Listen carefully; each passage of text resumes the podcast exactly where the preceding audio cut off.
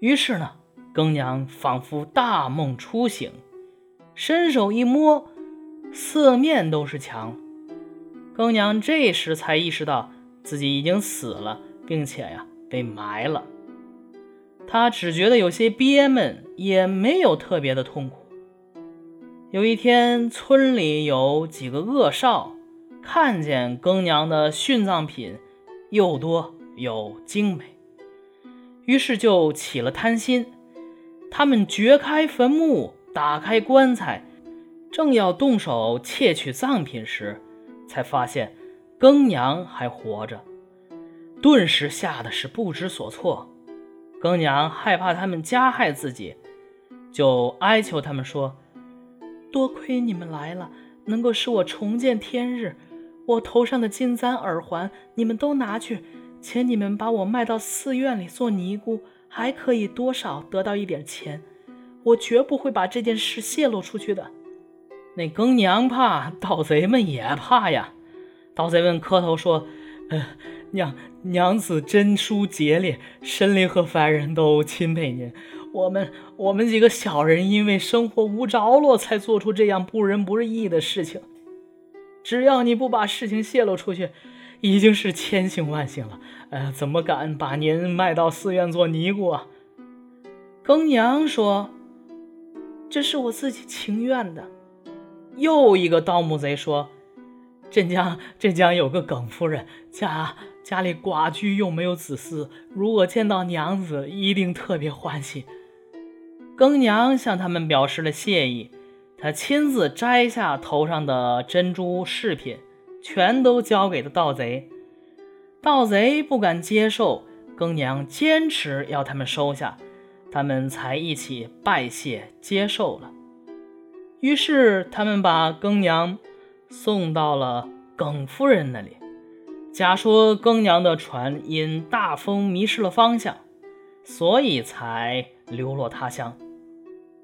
耿夫人是当地大户人家的寡妇。年老寡居，没有伴侣。他见更娘来到，特别高兴，把她当成了自己的亲生女儿。这一次啊，是母女二人正从金山游玩回来，也不知道怎么这么巧，正碰上了金大用。更娘又把事情前前后后详细的告诉了耿夫人。于是金大用就登上耿夫人的船，拜见了岳母。耿夫人像对待自己的女婿一样热情地款待他。耿夫人邀请金大用等回到家中，他们在耿夫人家中住了几天后才离开。从此，耿金两家的往来一直也没有中断。意思是说，在大的变故面前。甘心受辱者能够活命，贞烈不屈者将面对死亡。苟活的人招人恨的几乎把眼睛都要瞪裂了，而赴死的人却使人伤心流泪。至于像更娘这样能够在仇人面前谈笑自若，并且亲自杀死仇人的，即使是名垂千古的。英勇男子中间，也很少有能够与他匹敌的。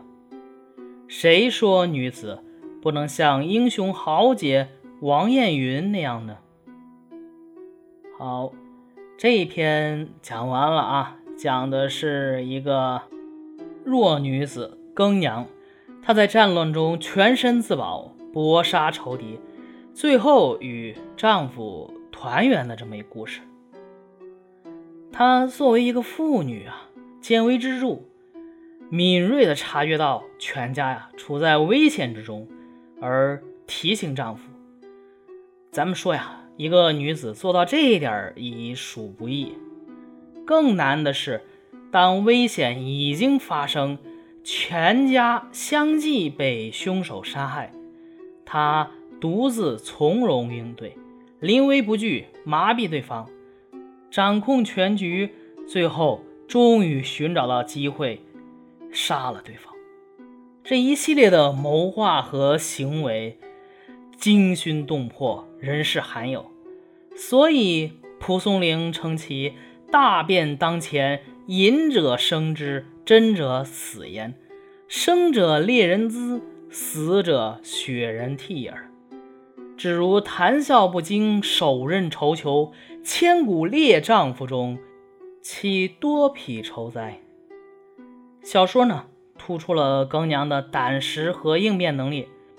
靠着惊人的应变能力，庚娘呢，先是逃脱了被王十八侮辱的下场，然后呢？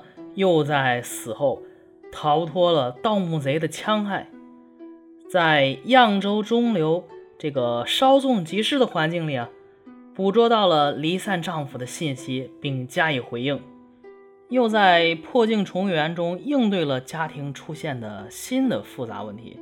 呃，什么复杂问题啊？丈夫多了一小妾，对吧？所以啊，庚娘的应变能力是小说的亮点，一直贯穿于。全篇也成为其性格的特色。呃，再说这唐氏啊，唐氏虽然是更娘的陪衬，呃，是作者福善祸淫，呃，带有说教意味的角色。什么意思呢？就是你王十八啊，抢劫把人妻子给掳去了，那你最后不但没有得到，还把自己的妻子拱手送给了呃那个秦大用。所以啊，这是带有一点儿，呃，工具色彩的工具人。虽然是工具人啊，却也是小说中另一个令人钦佩的女性形象。她有正义感。你看，就是把人家一家三口都推进去以后，她跟她老公说：“我才不愿意当杀人犯的妻子呢。”最终啊，就是凭借这些正义感和善谋果断。妥帖地处理了自己的人生归宿，又是两个很正面的女性形象啊。不过还有一个彩蛋哈，我记得八七版《聊斋》里边这个庚娘这一篇也做了一些改动，呃，最终那个盗墓贼掘棺材那一段可是我的童年阴影，大家感兴趣的话可以去看一看。